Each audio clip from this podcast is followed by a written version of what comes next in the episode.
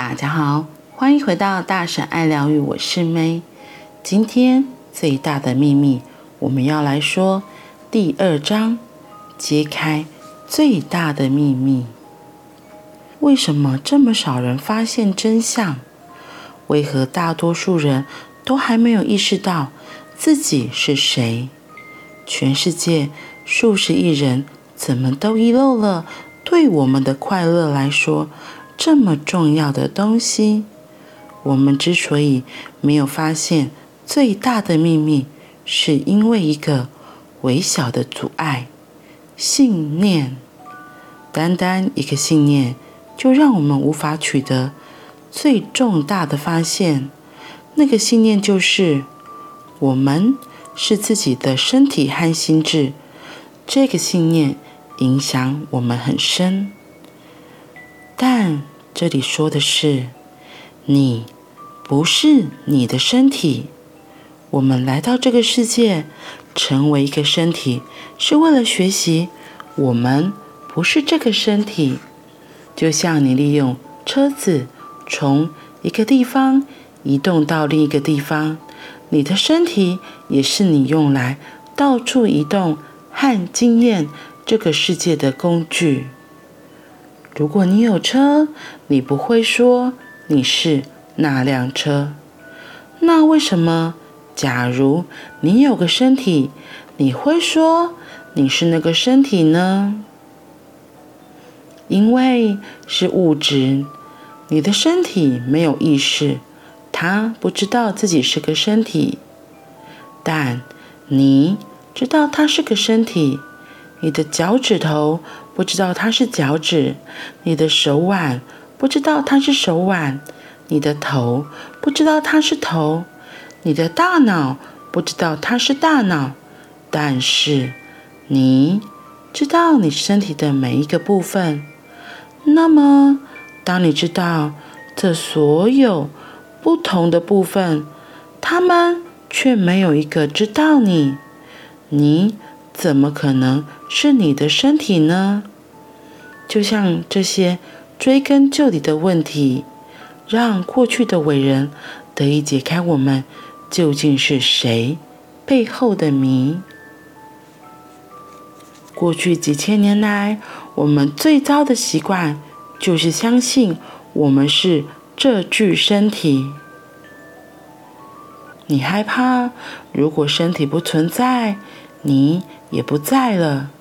相信你只是你的身体，创造出人类最大的恐惧，对死亡的恐惧。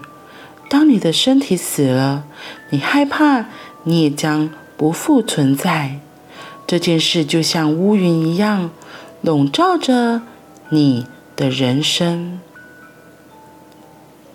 最大的秘密第二章一开头就直接让我们看到，对我们自己对身体的这个实相紧抓不放的是什么？我还记得我之前读赛斯书的时候。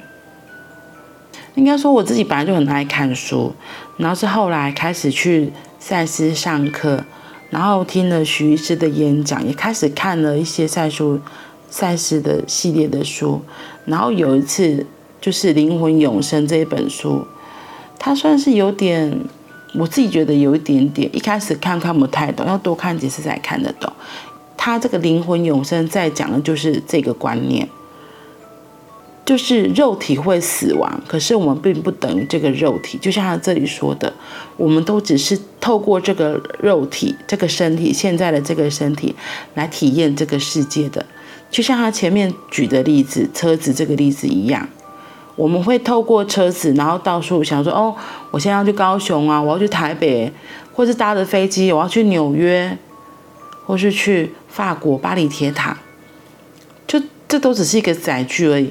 而真正的我们的这个灵魂，它是不会消灭的，它是永恒存在的，叫做灵魂永生嘛。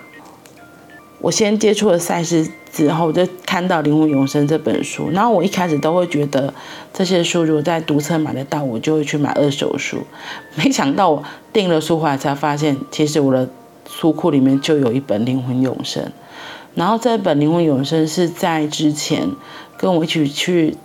跟我一起参加内观的朋友那里，他那时候刚好要出清一些书，那时候我就很好奇这本书，应该是说我那个当下其实是被这个“灵魂永生”这四个字给吸引，所以我看了，可是第一次真的小时候看不，就是太难了。我觉得那时候，我觉得那时候我整个的人还没有到可以读那一本书，所以我记得我好像只是翻了几页之后就停住，没有继续再看。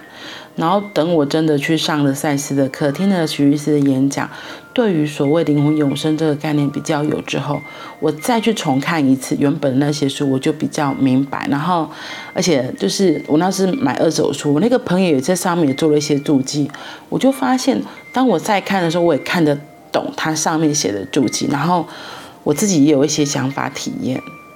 对，所以我真的很喜欢他这里举的这个例子。就是车子的这个例子，它只是让我们能够体验这个世界，就像我们的身体一样。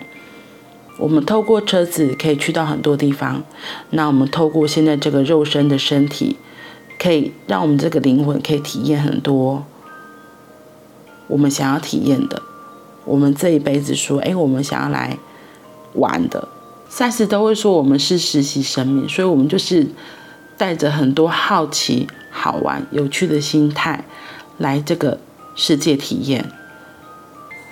好啦，那我们今天就先到这里喽，我们明天见，拜拜。